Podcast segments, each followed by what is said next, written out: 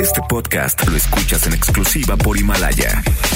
Si aún no lo haces, descarga la app para que no te pierdas ningún capítulo. Himalaya.com.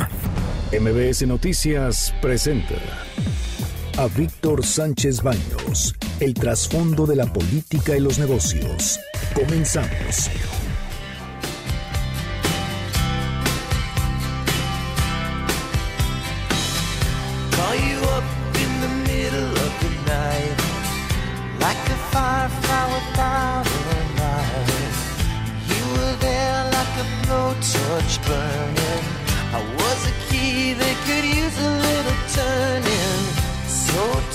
Hola, ¿qué tal? ¿Cómo están? Los saludo con mucho afecto. Muy, muy, muy buenas noches. Soy Víctor Sánchez Baños en MBS Radio a través de la frecuencia 102.5 de FM desde la Ciudad de México. Acompáñanos durante una hora para que juntos analicemos y discutamos la información y los asuntos de poder y dinero que leerás y escucharás mañana.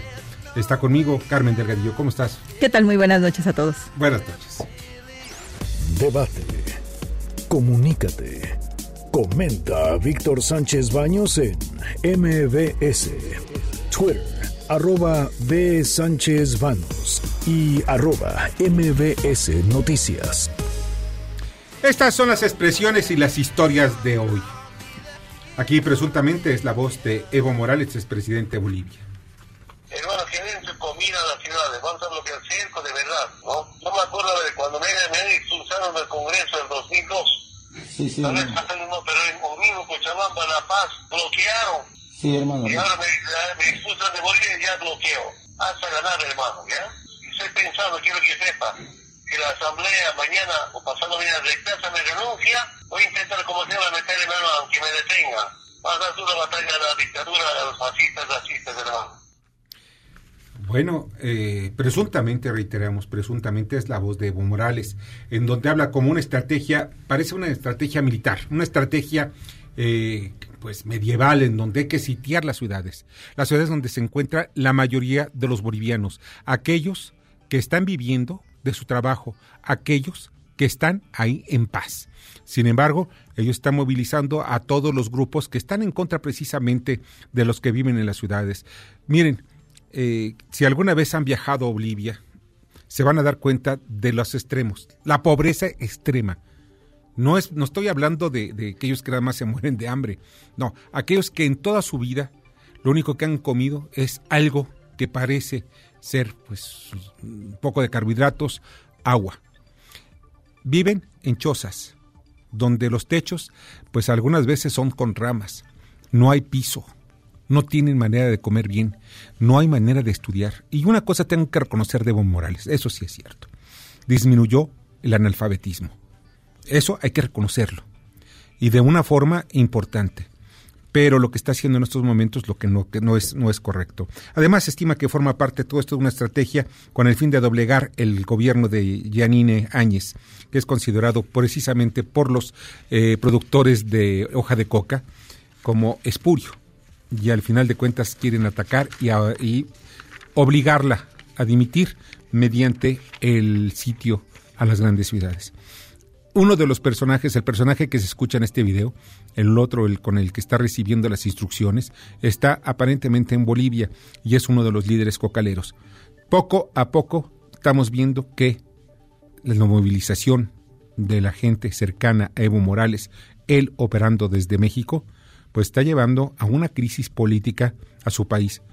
Imagínense ustedes, sitiaran una ciudad. ¿Para qué? ¿Para regresar al poder? ¿Desde aquí? Eso se llama... En fin. Esta es la voz del general Homero Mendoza, jefe del Estado Mayor de la Secretaría de Defensa Nacional, rendir parte de novedades del desfile del 20 de noviembre. Señor presidente, en este desfile histórico conmemorativo al 109 aniversario del inicio de la Revolución Mexicana, desfilaron 11 banderas, 3.133 individuos, de los cuales 1.030 de las Fuerzas Armadas y Guardia Nacional y 2.333 de diversas agrupaciones de ecuestres y charras, un total de 2.980 jinetes. Bueno, pues ese es el parte de novedades de Homero Mendoza. Ese acaba de ser, por cierto, ascendido a general y por la administración de Andrés Manuel López Obrador. Pero vamos a analizar un poco de fondo lo que es lo que fue más bien la Revolución Mexicana. Quienes ganaron esa revuelta que dejó millones de muertos, no es cierto que fue un solo un millón de muertos, fue más de más de un millón, quizá dos millones de muertos, porque no hay estadísticas. No las tumbas eran precisamente cualquier hoyo que destaparan, como está pasando ahora con este asunto de los narcofosas y todas esas cosas. Pasaba lo mismo durante la Revolución Mexicana. El censo poblacional de 1910 arrojó, una, eh, arrojó 100, alrededor de 15 millones 160 mil 369 habitantes, mientras que el censo realizado en 1921, o sea, después de la revolución, después de que concluyó la revolución, indicó que México tenía 14 millones 334 mil 780 habitantes, a una diferencia de un millón aproximadamente. Se estiman que la confrontación pues dejó alrededor de medio millón de muertos. Pero ¿saben qué dejó más muertos? La influenza, la gripe española que había asolado toda Europa y que, casi disminuyó la mitad de la población de Europa durante la Primera Guerra Mundial, en México también tuvo efectos. Alrededor de más de medio millón, entre medio millón y setecientos mil mexicanos murieron por la gripe española. Sin embargo, también hay que tomar en cuenta que creció la población porque siguieron naciendo niños durante la Revolución Mexicana. Y todos estos niños, pues se suman a la población. Al final de cuentas se estima y es lo más probable que pueda llegar a dos millones los muertos de la revolución. Pero vamos a ver quiénes ganaron la revolución mexicana. ¿Ustedes se imaginan quiénes fueron? ¿Fue el pueblo de México? No. ¿Los pobres? Tampoco. ¿Aquellos que dieron su sangre para la revolución mexicana? Mucho menos. Los que ganaron fueron los generales de la revolución, los que encabezaban precisamente la guerra, la guerra o la revolución mexicana. Y vemos que estos se robaron haciendas, llegaron a las propiedades de los ricos, de los pequeños propietarios, de aquellos que eran clase medieros, aquellos que habían estudiado en universidades o en escuelas, bachilleratos, etcétera, para quitarles sus propiedades. Llegaban a sus casas, las saqueaban, violaban a las mujeres. Eso era la revolución mexicana. Eso era exactamente. Las, las familias tenían que enterrar a sus mujeres, a sus hijas, a sus esposas, a sus madres, para que no fueran violadas por este tipo de gente que ahora enarboramos la Revolución Mexicana. ¿Cómo es posible que todavía estemos viendo esto como si fuera el gran hecho, la gran revolución ideológica, que no llevaban ideología, era el poder por el poder, no tenía ningún, vamos, para mejorar al pueblo de, el pueblo de México, pues tampoco. Miren, vamos a tomar en cuenta cuando nace la Revolución Mexicana es precisamente cuando cae Porfirio Díaz y asciende al poder, a la presidencia de la República Francisco Madero.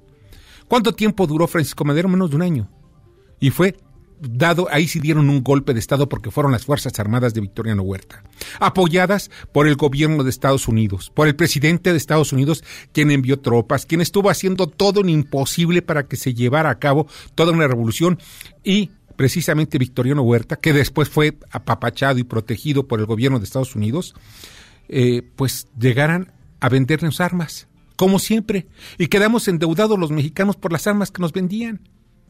Y después no la cobraron, ¿eh? Eso sí es cierto. Vienen y pagas. O sea, ¿por qué? Porque aquí no importa quién haya sido el que compró las armas y el que se benefició con las armas. Pagas México. Porque el presidente que esté en turno tiene que pagarle también, pues aquellos que, pues aunque hayan muerto muchos, pues tienen que pagarle a aquellos que dieron las armas. Miren, la casta de poder llegó Llegaron ahí los, los y Elías Calles, pues también estuvo, eh, entre otros, todo el grupo Sonora, eh, fueron muchísimos, en, verdad, muchos de los generales que llegaron a tener pues tanto dinero y tanto poder que fue derivado de la Revolución Mexicana. O sea, eso de que nos vendan el gran mito de la Revolución Mexicana, de que todos los mexicanos y que cambiamos la historia, no, cambiaron la historia para una nueva casta en el poder y fue una revolución donde fueron cambiados nada más los grupos de poder. Álvaro Obregón, Obregón eh, Plutarco Les Calles, hasta Lázaro Cárdenas, el general que, que hablan de que pues hizo una gran revolución también en beneficio del pueblo y Ávila Camacho, la verdad es que no ha cambiado nada. Ahora sigue siendo los saqueos iguales, la corrupción es incluso institucionalizada, el petróleo se lo están robando y conste que ya ellos lo, lo privatizaron por otro tipo de condiciones, no precisamente por las necesidades que tenía el país, sino fue porque la geopolítica internacional cerca de la Segunda Guerra Mundial obligaba a que nosotros tuviéramos que pues nacionalizar o este pues apoderarnos, recuperar el petróleo, nuestra riqueza. En fin, Son tantos mitos que de verdad, pues, la historia debe repetirse y debe reescribirse. Porque es una pena que todavía nos sigan vendiendo el mito de la Revolución Mexicana. Ojalá hubiera transformado al país. Ojalá hubiera sacado de la miseria a muchos mexicanos. Ojalá hubiera sacado del analfabetismo a más de la mitad de los mexicanos que vivían en aquella época. Ojalá y la sangre de tantos mexicanos hubiera sido útil para beneficiar a todas las demás generaciones que hoy vivimos. Y saben una cosa, seguimos viendo los hechos de injusticia todavía sigue como, como diría, como diría primero Jesucristo y después hasta Luis Donaldo Colosio y otros políticos, el pueblo tiene hambre y sed de justicia. Esta es la voz del general Luis Crescencio Sandoval, secretario de Defensa Nacional. En nuestro diario desempeño, los militares de tierra, aire y mar no buscamos beneficios personales ni protagonismos. Lo hacemos por el bien de México. Señor presidente, en su gobierno se nos han encomendado nuevas tareas. Tenga la seguridad de que los soldados y marinos nos sentimos orgullosos y honrados de que así sea. Y las hacemos porque sabemos que esos esfuerzos están encaminados a la transformación de México que usted dirige. Y está claro, la lealtad de las Fuerzas Armadas, la institucionalidad al presidente de la República está fuera de toda duda. Es innegable que tanto Marina como Defensa Nacional, las fuerzas la Fuerza Aérea, responden a las órdenes de su jefe máximo, el general de cinco estrellas, y es el presidente Andrés Manuel López Obrador en esta ocasión, en este sexenio. Podrán cambiar los partidos, las tendencias, los gobiernos en México, pero definitivamente, que quede claro, definitivamente la lealtad militar en México es inalterable, lo que da certeza a las inversiones y la estabilidad política y social del país. Esa es una buena señal. Esta es la voz de Ricardo Peralta, subsecretario de Gobernación sobre la crisis de agricultores en el Congreso. Nosotros en gobernación fuimos desdeñados por estas organizaciones. Al profesor Álvaro y a las organizaciones que están actualmente en la Cámara de Diputados, le volvió a ofrecer que se acerquen a nosotros a platicar sobre sus, demandas, que en algunos casos son legítimas, pero en el caso, como se les ha dicho, de entregarles recursos como estaban adictos al dinero, pues eso no va a ocurrir. Se le va a dar a la gente directamente como debió haber sido hace décadas. ¿En qué han cambiado la situación del campesinado en nuestro país? las organizaciones campesinas. Ricardo, nombres, nombres, nombres se necesitan, nombres y apellidos. Sí, que se les daban a, las organizaciones. Bueno, estamos ya en nuevos, nuevos tiempos, que no se nos olvide, o al menos eso es lo que nos han dicho. Necesitamos los nombres de quienes sufructaron o sufructuaron el presupuesto para beneficio personal o de los partidos políticos. Eso es corrupción y la corrupción ya no debe haber cabida en este sexenio. Nunca debía haber cabida en la corrupción, pero sin embargo la toleraban muchos gobiernos es importante que nos digan cuáles son las organizaciones políticas o de delincuentes que se, que se quedaban y se mal acostumbraron con ese tipo de dinero. La verdad, el campo necesita dinero y no importa de dónde venga. Estoy hablando obviamente del gobierno. No importa de qué dependencia, ni cómo sea, ni cuáles son las prestaciones. Lo único que sí debe saber, deben entender en esta administración que los subsidios se dan en las naciones más desarrolladas. En Europa, por ejemplo, o países muy desarrollados como Estados Unidos, Francia, China. Saben, la agricultura está subsidiada. ¿Para qué? Porque es la alimentación, es lo que comen sus pueblos y están buscando la manera no solamente de ser autosuficientes, sino de exportar. ¿Por qué? Porque la alimentación es la clave para el desarrollo de las naciones. No podemos escatimar, no podemos ser tampoco pichicateros en darles o no darles a los agricultores. No les damos, ¿por qué? Porque son, son de los empresarios, son empresarios, no les vamos a dar dinero. No. En Estados Unidos les dan, y eso es un país muy rico. En Francia les dan, y es un país muy desarrollado y donde la democracia se maneja en otros términos. Se da en China, donde el comunismo también es el que impera o cuanto menos es la sociedad con las empresas paraestatales o gubernamentales. Y ahí se dan subsidios. ¿Por qué? Porque es la comida, la comida de los pueblos. Y hay que también exportarlo. ¿Por qué no hacer grandes graneros en nuestro país? ¿Por qué no buscar que los agricultores privados o aquellos que son micro también lo logren? Es una lástima, de verdad, que se acabe el clientelismo político y partidista, sea cualquiera la bandera, PRI, PAN, PRD o incluso el incólume e impoluto Morena. Tenemos ahorita ya una llamada telefónica de de Homero. Hola, ¿qué tal? Homero, Homero Aguirre, te agradezco muchísimo que estés con nosotros. Él es vocero de Antorcha Campesina, precisamente en las afueras del Palacio Legislativo de San Lázaro. Homero, ¿cómo estás? Gracias a ustedes. Muy bien. Gracias. Ya ahorita escuchaste quizá mi perodata sobre el asunto de lo lo es la alimentación. Pero hay una cosa muy clara. Se necesita dinero. Ahora, los están acusando a ustedes, concretamente tanto el presidente de la República como Ricardo Peralta, el subsecretario, los acusa a ustedes de recibir dinero y de estar mal acostumbrados. ¿Qué me puedes platicar al respecto? Pues yo he dicho reiteradamente que en este país todavía existen leyes que dicen claramente que el que acuse de algún delito tiene que probarlo. Lo que estamos, de lo que estamos hablando es de una calumnia presidencial, pero al final de cuentas es una calumnia el presidente no puede acusar a cualquier ciudadano, antorcha o a quien él se le ocurra, de delitos simplemente porque es el presidente. El, las acusaciones las lanza en un contexto en el que hay una exigencia social porque su política está ya teniendo saldos negativos, su política social. Nosotros le estamos reclamando un paquete de obras de 1.567 obras básicas de agua potable, luz, etcétera, que le hemos dicho reiteradamente que las haga el gobierno. No le pedimos un fondo, no le pedimos designar las constructoras. ¿Ustedes recibían dinero en efectivo? Jamás hemos recibido dinero en efectivo. Algunas organizaciones definitivamente se la recibían, algunas que estaban alineadas, por ejemplo, al PRI durante el Priato o al, o al PAN. Y en este caso, no sé si se esté recibiendo algunas ligadas a Morena. Pues no sé, pero yo creo que ese, ese tipo de acusaciones en general, eh, pues representan al final de cuentas una manera muy grave de proceder. Es como si dijéramos, los periodistas son chayoteros, todos los periodistas reciben chayote o por lo menos algunos. O sea, ese tipo de generalizaciones son muy agresivas contra cualquier persona. A nosotros le hemos dicho, digámoslo así, este, en términos claros, hemos retado pues al presidente. Usted diga a quién le han dado dinero de Antorcha, a quién, cuándo, dónde, dónde está ese dinero. Fondos públicos que hayan ido a dar a alguna cartera o alguna cuenta. Díganos. Homero, procedan. Ahora, ¿qué es lo que viene? Pues mira, el problema Porque definitivamente no les van a dar dinero. O sea, vamos viendo que ya las señales que da Mario Delgado y así el gobierno federal es no va a haber cambios en el presupuesto. Pues lo, que, viene? es una política en la que se va a reforzar la, la, política clientelar del presidente. Él va a garantizar, eh, hay evidencias de que hoy por la noche van a tomar la Cámara o la van a intentar tomar violentamente o se van a ir a una sede alterna y lo que estaba deteniendo todo eso eran las contradicciones internas al interior de, de Morena. Ellos tienen la mayoría. ¿Por qué no habían tomado esta decisión? Porque la misma gente de Morena reclama que en sus distritos se hagan obras, que ellos este, pues necesitan cumplir con sus electores determinados compromisos de obra social, ¿no? Claro. Y la, y la política del presidente lo impide.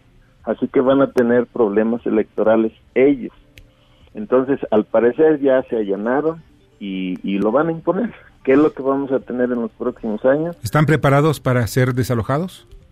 Nosotros nunca, nunca hemos eh, planteado nuestra presencia en la Cámara como una acción militar ni, ni armada, ni una resistencia civil. Eh, obviamente la, la, policía pues está armada, lleva gases, etcétera. Nosotros no estamos en el plan de, de arriesgar a nuestros compañeros. ¿Y seguirán ustedes en la movilización después de que se apruebe el presupuesto? Sí, nosotros vamos a hacer un, un, plan en el que vamos a decir, bueno, partiendo de que esto no se ha resuelto, de que hay gente que no tiene agua, luz, drenaje, vivienda, etcétera, y que eso está en la Constitución como un derecho, pues los vamos a seguir exigiendo en las dependencias, en la mañanera, donde, donde se pueda, ¿no? Entonces, a nosotros sí nos interesa mucho aclarar que no estamos pidiendo dinero y que el saldo de esta aprobación de, del presupuesto es que va a haber millones de personas que van a seguir marginadas sin agua, sin luz, sin drenaje. O sea, un incumplimiento eh, evidentísimo de las promesas de campaña de López Obrador. A la gente que quiere agua le van a dar una tarjeta con unos cuantos pesos. Con eso va a meter el agua potable, la luz, el drenaje. No, pues, en fin. Homero, pues te agradezco muchísimo que haya estado esta noche con nosotros y pues vamos a ver qué es lo que se desarrolla esta noche. Al contrario, muchas gracias a ustedes. Un saludo al auditorio. Igualmente, muchas gracias, Homero. Homero Aguirre, vocero de Antorcha Campesina. Y vamos con el comentario de Luis Miguel Martínez Ansúrez del INAP. Víctor, buenas noches. Te saludo a ti y a tu auditorio. La ciudad y el derecho a la manifestación. Decía Ortega y Gasset que la ciudad es ante todo plaza, ágora, discusión, elocuencia. La ciudad es el centro de convivencia que construimos todos los días. Por ello, lo mínimo que exigimos es respeto a la vida cotidiana de sus habitantes. La Ciudad de México, ciudad de los derechos, durante décadas ha sido la caja de resonancia de muchas expresiones sociales. Es también punto de encuentro de todas las expresiones ciudadanas que bajo el libro ejercicio de su derecho a manifestarse han encontrado toda forma de presión que se radicaliza efectuando el espacio público que nos pertenece a todos. No recuerdo con certeza en qué momento se perdió la capacidad de dialogar y buscar canales más civilizados de comunicación y en qué momento la manifestación fue sinónimo de cerrar vialidades, dañar el patrimonio cultural, hacer pintas y destruir todo lo que se encontraba al paso. En síntesis, estrangular la vida de la ciudad y hacer que sus habitantes paguen la factura por ser la sede de los poderes de la Unión. Como muestra, en el último mes hemos visto desfilar a los transportistas, a los taxistas y desde hace diez días a los antorchistas, quienes exigen atención y solución a sus demandas, legítimas o no, con un objetivo común, paralizar a la ciudad sin importar el caos, la afectación, el daño ante la complacencia de una autoridad que no tiene capacidad de dialogar ni de aplicar la ley. El plantón en el perímetro de la Cámara de Diputados tiene un motivo claro y es la exigencia de mayores recursos para organizaciones campesinas en el proyecto de presupuesto de egreso de la Federación. En el fondo, tiene el propósito de mantener privilegios a líderes que durante décadas se han beneficiado de este tipo de prácticas, pero la ciudadanía se pregunta, ¿cuánto cuesta mantener a un millar de personas en un campamento diariamente? ¿Quién es la mano que realmente mece la cuna? La respuesta, mis queridos amigos, es muy sencilla. Son otros tiempos y los recursos tienen otros distintos y otros actores políticos. Muchas gracias. Escuchas a Víctor Sánchez Baños. Vamos a una pausa y continuamos. Este podcast lo escuchas en exclusiva por Himalaya. Víctor Sánchez Baños en MBS Noticias. Continuamos. Ahora vamos con el dato útil. El índice KidsRikes indica que países ricos realizan un trabajo insuficiente para disminuir la mortalidad infantil y elevar el nivel educativo de la niñez. En cambio, Túnez, un país pobre, se encuentra en el lugar 15 gracias a la inclusión de los derechos de los niños en su agenda política. Debate. Comunícate. Da tus opiniones a Víctor Sánchez Baños en MBS. Teléfono en cabina 5566 1025.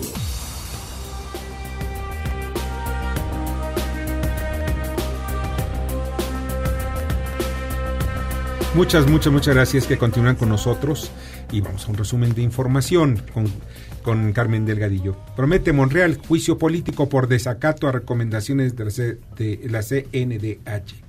El senador del PAN, Damián Cepeda, señaló que en todo caso se debería someter a juicio político al presidente López Obrador por no atender las recomendaciones de la CNDH sobre el caso de las estancias infantiles. Tribunal Electoral desecha impu- impugnación de elección del ombudsperson.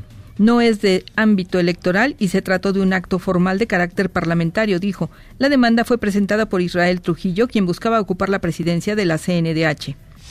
Parece una simulación panista, definitivamente.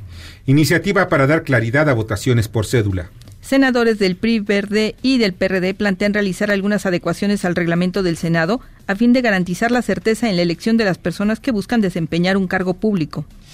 Por fin se les hizo a Loreta Ortiz y a Verónica de Gives a la judicatura. Ambas rindieron protesta en el Senado de la República.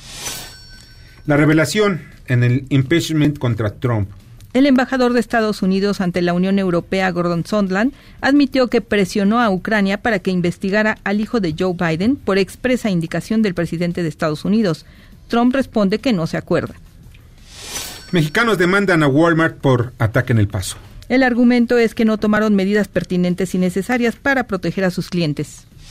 Sin afectaciones en el mercado accionario por falta de presupuesto. José Oriol Bosch dijo que lo más importante es que se alcance un acuerdo y reiteró que los participantes del mercado tienen confianza en México.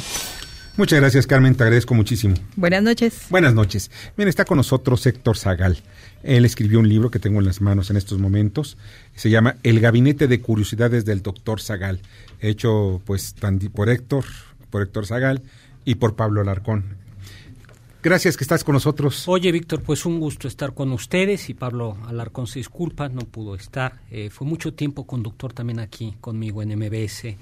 Pues este libro es un libro que espero que les haya sacado una sonrisa, ¿no? Claro que sí, y además datos que yo la verdad no conocía y, me jacto de leer muchísimo. Pues muchísimo, pero este hay datos que de veras y te platicaba hace unos minutos, pero vamos con uno de los temas que me parece importante manejas entre tus curiosidades el asunto del acta de independencia de México. Fíjate que sí, eh, el gabinete de curiosidades eh, eran, antiguamente eran cuartos donde se guardaban diversos eh, objetos extraños de todo tipo y este libro lo que hace es colectar pequeñas anécdotas. Y contábamos ahora en el corte, hablábamos pues de una de esas curiosidades que es el acta de independencia de México. Eh, México, que se independiza en septiembre de 1821 como un imperio. Es curioso que México eh, celebre la primera piedra, que fue la independencia, pero no la consumación, eh, y que los dos consumadores terminaron fusilados. se independizó como imperio. Esas dos actas, se firmaron dos, una se guardó en Palacio Nacional, en realidad en lo que era la Cámara de Diputados, y esta se quemó. Que en aquel entonces, no hay que olvidar, estaba en Palacio Nacional. Incluso todavía ahorita puedes visitar lo que fue el, museo. Y ese eh, se quemó en la época Porfirio Díaz y se quemó el acta. Pero lo más triste es la otra. La otra estaba expuesta en un pequeño museo y por ahí de 1900, 1840 y tantos llegó un extranjero, sobornó a un guardia y se llevó el acta de independencia. El acta de independencia llegó a Europa y cuando Maximiliano viene a México le parece como, no sé cómo la consiguió, pero la compró y la trajo de regreso. Y la regresó a, México, al imperio, al segundo imperio mexicano, eh, o al menos a esa parte. Pero tras el fusilamiento de Maximiliano, se volvió a perder el acta de independencia y fue a dar a España, donde eh, un anticuario español se la vendió en el siglo XX a otro anticuario mexicano y el anticuario mexicano ya se la dejó a su hijo con la indicación en el testamento de que se la regresara al gobierno de México y se le entregó a Adolfo López Mateos y está bien resguardada hoy en el Archivo General de la Nación. Pero sí es como, yo creo que los símbolos son importantes y si eso nos pasó, eso es como muy simbólico que el documento más importante de nuestro país, uno se haya quemado y yo haya, haya sido robado dos veces. Y dices, pues con razón perdimos la mitad del territorio nacional, con la mano en la cintura si perdimos el acta. Y también cuento, por ejemplo, anécdotas de ese tipo, ¿no? Una que a mí me gusta decir es que eh, eh, dicen algunos que los migrantes ilegales que entran ilegalmente a un país pueden ser peligrosos. Y yo digo que México eh, sabe que sí, en efecto, pueden ser peligrosos y que la prueba de eso es lo que, que México perdió la mitad de su territorio por los migrantes ilegales, porque Texas... Y fue una estrategia. Tal cual. Texas era un territorio mexicano que estaba habitado por mexicanos, pero México permitió que entraran legalmente algunos, algunos eh, migrantes estadounidenses con algunas condiciones, entre otras que hablaran español, pero comenzaron a entrar muchísimos migrantes ilegales. Que no hablaban español y únicamente era para colonizar. Exactamente. Y cuando hay un cambio de gobierno en México, ellos se declaran independientes. Eh, entre otros motivos, porque en México estaba prohibida la esclavitud y los defensores de la libertad en Texas querían que hubiera esclavitud en Texas, ¿no? Entonces es como, como verdaderamente curioso. A mí me gusta decirlo, lo decimos aquí en el libro, que es como si hoy por hoy pues no sé, los 200 mil oaxaqueños que están en Illinois declararan su independencia, pues porque no les gustó quién ganó la presidencia, ¿no? Eh, otra anécdota, el muro de la tortilla. Tú sabías que sí hubo un muro de la tortilla, pero el muro de la tortilla eh, quedaba aquí, cerca de México. Tlaxcala, De la Ciudad de eh, sí. exactamente, los tlaxcaltecas, eh, que ahora están muy de moda eh, por el tema de la conquista, estaban tan peleados con los y eran eh, tan agredidos por los mexicas que habían construido un muro. Y Tlaxcalteca o Tlaxcala quiere decir el pueblo de los que comen tortilla. Entonces existía en efecto una muralla para defender a Tlaxcala de los ataques de los mexicas, con lo cual ya podemos decir que tenemos eh, muros, ¿no? Aunque México también es experto en construcción de, si no de muros, sí de cortinas de humo, ¿no? Eso sí es cierto. Fíjate que estás comentando algo muy importante. Hay una anécdota que es muy, no una anécdota, sino más bien lo que está haciendo algunos historiadores de la 4T de convertir a la Malinche en una traidora. No era traidora. Por supuesto que no. No, porque además ella no era azteca. Claro, claro. Esto hay un libro muy bonito que a mí me gusta, que de Navarrete, que dice ¿Quién conquistó México? Y a mí me gusta decirlo así. Eh, eh, la conquista la hicieron los indígenas y la independencia los españoles. Porque en realidad los caudillos de la independencia todos eran criollos, con algunas excepciones. Y eh, se calcula que cuando México Tenochtitlan es tomada, por cada soldado español había 200 aliados indígenas. Sí. Especialmente la República de Tlaxcala siempre se consideró vencedora. Y prueba de ello es que siempre que iban los españoles, por ejemplo, en la conquista de Sinaloa, iban muchos aliados tlaxcaltecas. En la conquista del norte, alguna vez, no sé si hayan dado cuenta, que el zarape de Saltillo es un zarape, eh, es, es en realidad un zarape tlaxcalteca de Santiago de Santana Chautempan, sí. porque eh, los españoles siempre iban con aliados tlaxcaltecas. Eh, la conquista de Querétaro es una conquista de nueva cuenta donde se vence a los chichimecas, algunos españoles, y el que los comanda no es en este caso un español, sino es un indígena. Entonces, y eso hizo que, por ejemplo, la República de Tlaxcala, así se llamaba, conservara una serie de, eh, de privilegios y que en su momento incluso se opusieron a la independencia. Entonces, no existía México, o sea, Cortés no conquistó México. Así es. Eh, Conquistó el imperio azteca. Exactamente, ¿no? Y, y ayudado no nada más de los tlaxcaltecas, sino Cholulteca, sino también de la viruela por supuesto, y el sarampión. y el sarampión, Y el que se- sarampión. no tenían ninguna defensa los indígenas Eh, mexicanos. Exactamente, ¿no? Eh, en realidad parece que el- la gran causa de mortalidad fue, fue eso, la viruela y el, y el sarampión. Vamos a pedir que el gobierno, perdón, no sé quién podría ser el culpable de esto, que el gobierno español diga de una vez disculpas por llevar las enfermedades a México, ¿no? Pues bueno, no faltaría quien, la- quien, la- quien lo dijera.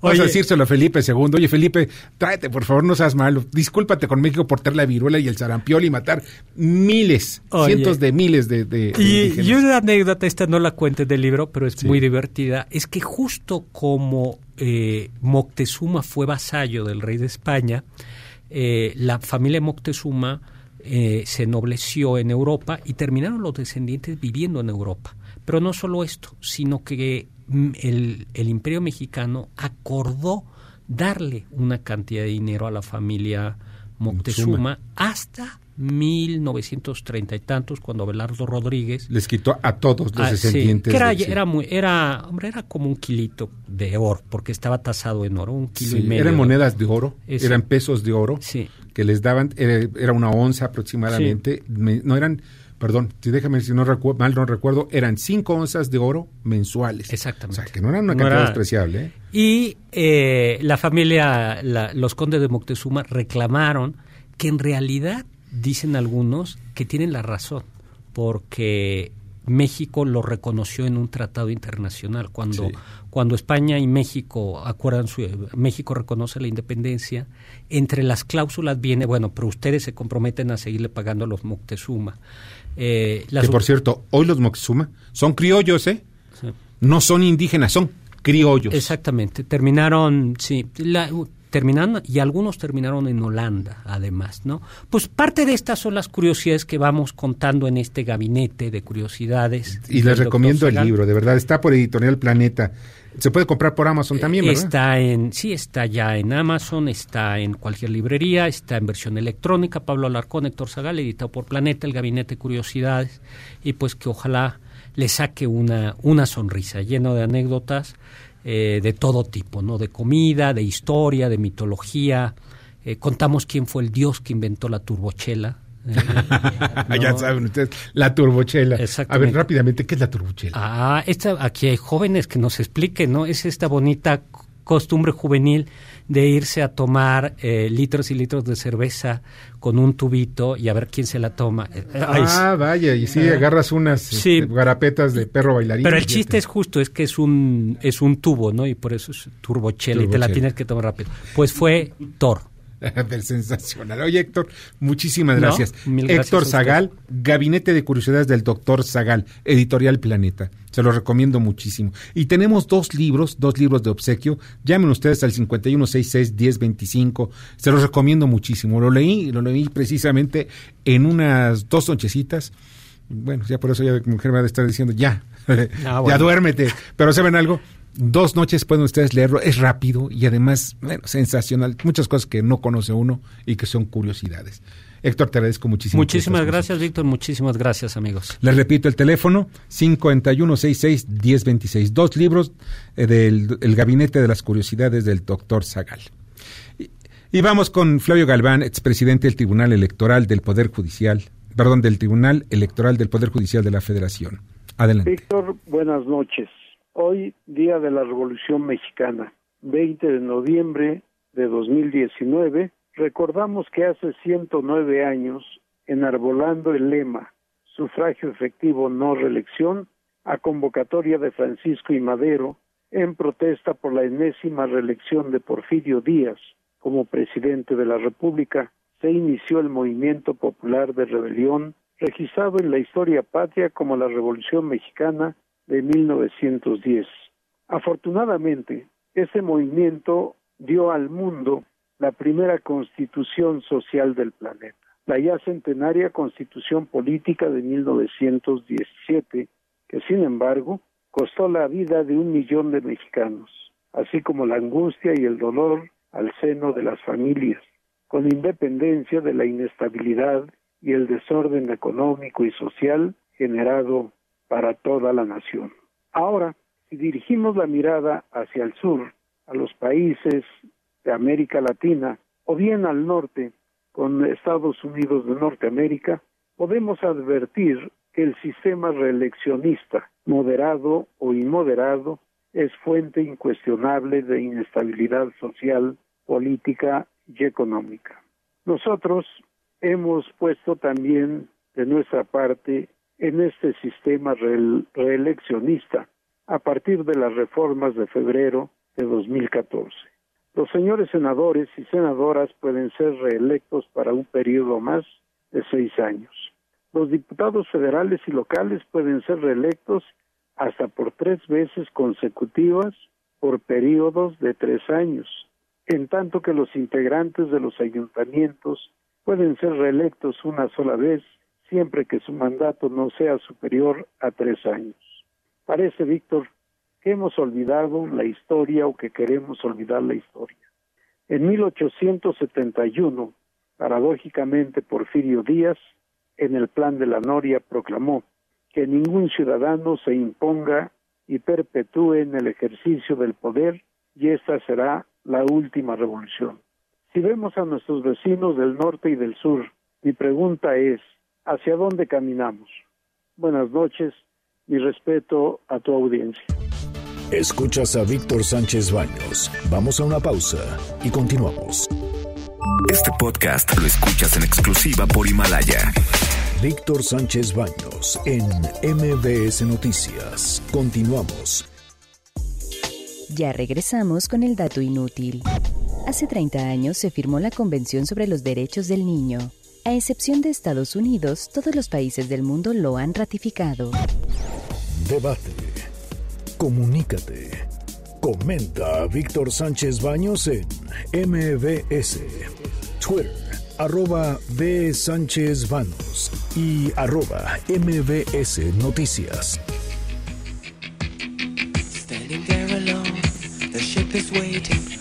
Gracias, muchas gracias que continúan con nosotros en MBS Radio.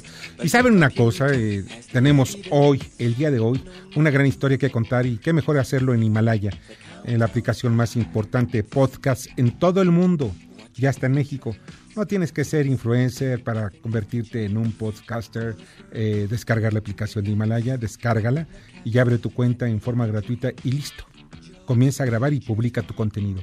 Crea tu playlist, descarga tus podcasts favoritos y escúchalos cuando quieras sin conexión. Encuentra todo tipo de temas como tecnología, deportes, autoayuda, finanzas, música, eh, salud, política, cine, televisión, comedia. Todo, todo, todo, todo está ahí para hacerte sentir mejor. Además, solo aquí en Himalaya encuentras nuestros podcasts de Exa FM, MBS Noticias, La Mejor FM y Globo FM. Ahora te toca a ti, a ti, sí, a ti. Baja la aplicación para iOS y Android o visita la página himalaya.com. Himalaya es la aplicación de podcast más importante a nivel mundial y ya está en México.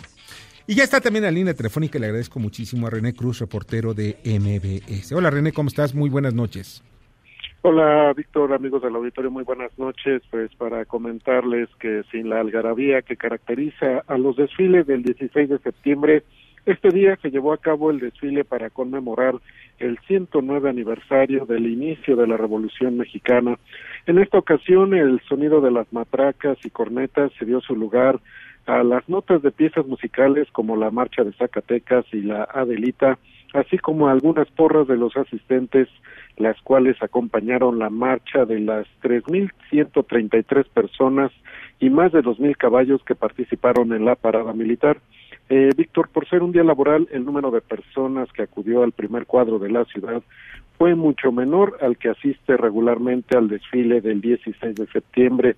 Para algunos de los asistentes, como Joaquín Chavarría, este desfile representa la oportunidad de refrendar la unidad y el amor por México. Vamos a escuchar. Excelente, es algo que la verdad el pueblo, tanto ellos los que desfilaron como nosotros pueblo, debemos de tener oportunidad de, que esto sea más seguido para que se acreciente nuestra, nuestra gran eh, amor que le tenemos a nuestro país, ¿no? a, México. Entonces esto, yo vi a muchos de ellos muy felices, igual nosotros. Es algo que nos motiva, nos ayuda mucho a, tener oportunidad de, de conocernos. Asimismo, Víctor, hubo quienes consideraron que el desfile es una muestra de que en el país no hay problemas, como es el caso de Norma Cabrera, quien aseguró que el presidente Andrés Manuel López Obrador está haciendo las cosas bien. Y bueno, Víctor, pues en esta ocasión no fue la, la, excepción y al igual que sucedió el 16 de septiembre, cuando un paracaidista de la Marina resultó lesionado, en esta ocasión el soldado de caballería Juan Ángel López Acevedo sufrió una lesión en el ligamento de la rodilla derecha, esto al caer de la yegua Tentación mientras realizaba la suerte conocida como eh, la Parada India. El secretario de la Defensa Nacional, Luis Crescencio Sandoval, informó que el militar ya está recibiendo atención médica y su estado de salud se reporta estable. Víctor, el reporte que tengo. Te agradezco muchísimo, René. Pasa muy bien esta noche. Igualmente, Víctor, muy buenas noches. Y nada más también les informo que los campesinos que estaban programados para meterse a la marcha, pues no los dejaron, ¿eh? No pudieron. Pues así son las cosas. Así son las cosas. Y también ya está en la línea telefónica y le agradezco muchísimo a Juan Carlos Alarcón, reportero de MBS. Hola, ¿qué tal Juan Carlos? ¿Cómo estás? Víctor, me da gusto saludarte, gracias, muy buenas noches. A partir de este miércoles, productores y exportadores, así como empacadores de jitomate y chile, cuyo producto va a los Estados Unidos, deberá acompañar los embarques con un documento en el que declaren que su producto no presenta síntomas del virus rugoso del jitomate, informó el Servicio Nacional de Sanidad, Inocuidad y Calidad Agroalimentaria. Entre los síntomas del virus rugoso de tomate que se observan, destaca una apariencia rugosa extrema, necrosis del péndulo y cáliz, además de que los frutos presentan síntomas marcados de rugosidad, coloración marrón y manchas de color amarillo.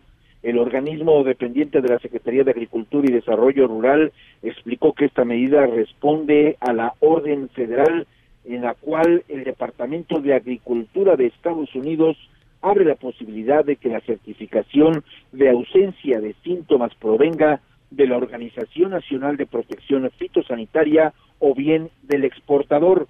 Por esa razón, el Senacica determinó que sean los productores o empacadores quienes verifiquen que su producto está libre de síntomas del virus, de tal manera que los embarques deben ir acompañados del citado documento. Este deberá contener fecha, lugar de expedición, así como el nombre, cargo y dirección de oficina de la persona que firma el escrito, además de los nombres y dirección de los encargados de la producción y el empaque. A fin de facilitar las exportaciones de estos productos, el Senacica puso a disposición de los interesados el correo electrónico exportación sanidad vegetal arroba senacica.gov.mx y un número telefónico el 55 59 05 10 extensión 51 33 5 donde podrán comunicarse con la directora de Integración y Análisis de Inteligencia Sanitaria María Eugenia Jiménez Ceballos para brindar la orientación necesaria. Víctor, el reporte que tengo. Muchas gracias, te agradezco muchísimo, Juan Carlos. Y nada más les voy a decir rápidamente que, pues, algunos, ya saben de que aquellos que son mucho, muy inteligentes y dicen, vamos a ahorrarle dinero al gobierno, pues dijo, vamos a desaparecer todos estos organismos que son los que califican o que revisan la calidad de los productos que hacemos, ya sea del campo o incluso de los medicamentos. ¿Y saben algo? Por esa tacañería estuvo a punto de desaparecer precisamente este organismo oficial que se necesita para las exportaciones de productos del campo. Afortunadamente se dieron cuenta muy rápido en el Senado de República y Ricardo Monreal de inmediato echó para atrás todo este asunto. De veras, la tacañería llevada a los niveles de... Bueno, hay que conectar dos neurones. Y ya vamos al comentario de Hiroshi Takasaki, director del Sol de México. El sector empresarial se comprometió a invertir 254.990 millones de pesos en 61 proyectos de infraestructura en México lo antes posible. Solamente esperan la aprobación del presidente. 15 proyectos nuevos se pueden iniciar de inmediato, con un monto total de inversión de 158.573 millones de pesos, explica el Acuerdo Nacional de Inversión en Infraestructura con el sector privado. 32 proyectos más con un monto de 75.156 millones de pesos, pueden iniciar su ejecución en 2020 y otros 14 proyectos, dice el documento, con un monto de inversión de 21.261 millones de pesos, requieren preparación para ejecutarse de 2021 en adelante. Destaca la inversión inmediata de 86.161 millones en telefonía móvil y fija. Eduardo Ramírez Real presidente de la Cámara Mexicana de la Industria de la Construcción, recuerda que falta el visto bueno de la unidad de inversión de la Secretaría de Hacienda y, por supuesto, del presidente de México, Andrés Manuel López Obrador. Escuchas a Víctor Sánchez Baños. Vamos a una pausa y continuamos. Este podcast lo escuchas en exclusiva por Himalaya. Víctor Sánchez Baños en MBS Noticias. Continuamos.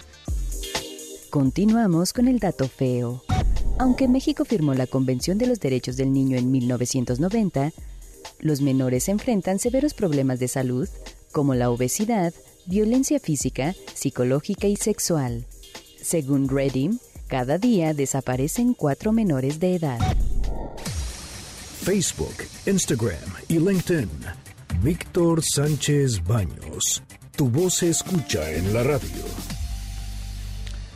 Muchas gracias, muchas gracias que continúan esta noche con nosotros. Miren, vamos a los comentarios del auditorio. Elvia Molina dice, ¿qué le pasa al locutor? Que se vaya a vivir a otro país. La revolución fue la pelea más importante. Los panistas de ese entonces son los de ahora. Murió mucha gente pobre y sí hubo un cambio. Hubo una oportunidad. Gracias a Lázaro Cárdenas. Lázaro Cárdenas no estuvo en la revolución, fue uno de los soldados de la revolución. Nada más déjame decirte. Y otra cosa, pues no me voy a ir a vivir a otro país. Yo lo quiero que quiero este país que sea mejor no que ser en la misma mediocridad que hemos estado viviendo, gracias al PRI, PAN y todos los partidos políticos, todos nuestros políticos, incluso Lázaro Cárdenas, el Tata Cárdenas. En fin, nos gusta crear muchos, muchas, muchos eh, ídolos, pero pues el chicharito pues no está en la política. ¿eh?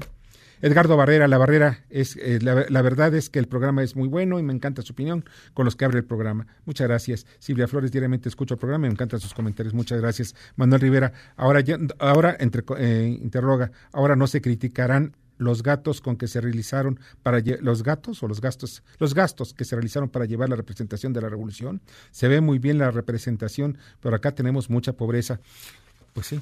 Bueno, buena pregunta. Vamos a las columnas político-financieras que leerán ustedes el día de mañana en los periódicos diarios de la Ciudad de México. Adrián Trejo, adelante. La Cámara de Diputados de la Ciudad de México, antes Asamblea Legislativa, tiene preparada para hoy discutir en el Pleno esta polémica iniciativa con la que se pretende que eh, los niños, los menores de edad, puedan acudir ante un juez y decidir su género. Esta iniciativa es presentada por un diputado de Morena de nombre Temístocles Villanueva y ha generado mucha controversia. De esto y, otros temas les vamos a comentar en la divisa del poder, la columna que ustedes pueden leer diariamente en el periódico 24 horas. Que tengan ustedes muy buenas noches. Muy buenas noches. Mauricio Flores.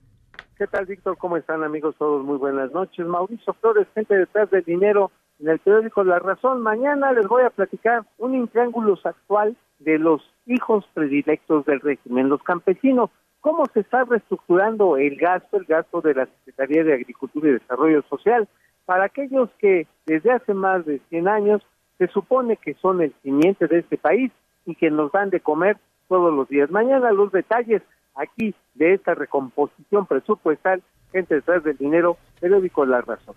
Muchas gracias, Mauricio. Darío Celis. Buenas noches, Víctor. Mañana en la columna La Cuarta Transformación del Periódico Financiero vamos a platicar de esta polémica que se está dando alrededor de los cigarros electrónicos. ¿Deben permitirse o prohibirse? Hasta ahora la regulación los prohíbe, pero empresas como Philip Morris y British American Tobacco están yendo por la libre esto vamos a platicar mañana en la cuarta transformación del periódico Financiero. Muchas gracias. Muchas gracias, Darío. Pasa muy bien. Julio Brito. Víctor, muy buenas noches a ti y a tu auditorio. En Estados Unidos, General Motors, que dirige Mari Barra, entabló una demanda en contra de Fiat Chrysler, acusando a su rival de competencia desleal. La demanda presentada en la Corte Federal del Distrito de Detroit acusa a Chrysler de estar involucrada en delincuencia organizada al pagar sobornos millonarios para obtener concesiones y ventaja en tres acuerdos laborales con el sindicato. Esto y más en mi columna Riesgos y Rendimientos, que se publica toda la semana en el periódico La Crónica de Hoy. Muchas gracias, Julio. Te agradezco mucho, Francisco Rodríguez. Víctor, muy buenas noches. Hoy, por fortuna, hace menos frío que ayer. Te comento que el índice político que se publica mañana lleva como título, pues que el ánimo psíquico del presidente López Obrador afecta definitivamente a la llamada 4T. Es que estamos frente a un individuo solitario que cree que él puede resolver todo. Eso más te platico mañana en www.indicepolitico.com y mientras tanto te deseo como siempre buenas gracias y muchas, muchas noches. Muchas noches también para ti, querido Paco. Lilia Arellano. Buenas y frías noches. Tenemos ahora ya muy claro que todo este festejo del 20 de noviembre fue, ante todo, una reconciliación del Poder Ejecutivo con las Fuerzas Armadas. El número de ascensos, el número de condecoraciones otorgadas este día habla por sí solo. Y bueno, pues también sirvió para refrendar la lealtad del ejército hacia el jefe de las Fuerzas Armadas, es decir, el presidente de la República. Esto es más en el estado de los estados de Villarellano, que está en las redes sociales y en los diarios del interior del país. Buenas noches. Buenas noches, Lidia, pásala muy bien. Arturo Dam. Víctor, escuchas muy buenas noches. El día de mañana en mi columna Pesos y Contrapesos en el diario La Razón, analizo la relación que existe entre la moral y la economía, todo esto a raíz de la publicación del último libro de López Obrador que tiene por título Hacia una economía moral. Mañana en Pesos y Contrapesos en el diario La Razón. Muchas gracias, Arturo. Rogelio Varela. Muchas gracias, Víctor. Buenas noches a todos. El recorte al presupuesto en Semarnat preocupa no solo a ambientalistas, también al sector privado mañana en corporativo en el Heraldo de México. Muchas gracias, Rogelio, te agradezco muchísimo. Y mañana en, en mi columna Poder y Dinero, pues hablo sobre el ciberataque a Pemex fue por tacañería, una tacañería miserable. No invierten en software para intrusos, pueden borrar todo y robar recursos. Y hablo también sobre otros aspectos, el caso de la alarma, la alerta que dio el gobernador Tamaulipas sobre los narcoataques. En fin, la agenda de mañana, mañana la nueva, la nueva ombudsperson Rosario Piedra ofrece su primera conferencia de prensa. El PIB realiza instalación del séptimo Consejo Político Nacional que encabeza Alito Alejandro Moreno. Eh, también mañana en el Senado se entrega el premio de pesca y Acuicultura Sustentable, lo encabeza el secretario de, Agricultura, Víctor Villalobos, y el comisionado de Conapesca, Raúl Elenes Alguno. Ya nos vamos, les agradezco muchísimo que hayan estado con nosotros. En la producción, Jorge Romero, en la información, Carmen Delgadillo. En la asistencia de redacción, Fernando Moxuma. En los controles, Michael Amador. Muchas gracias, Bernardo Sebastián. Soy Víctor Sánchez Baños. Deseo que pasen una noche extraordinaria. Las opiniones vertidas en este programa son única y exclusivamente de estricta responsabilidad de quien las expresa. MBS Noticias presentó a Víctor Sánchez Baños, el trasfondo de la política y los negocios. Este podcast lo escuchas en exclusiva por Himalaya.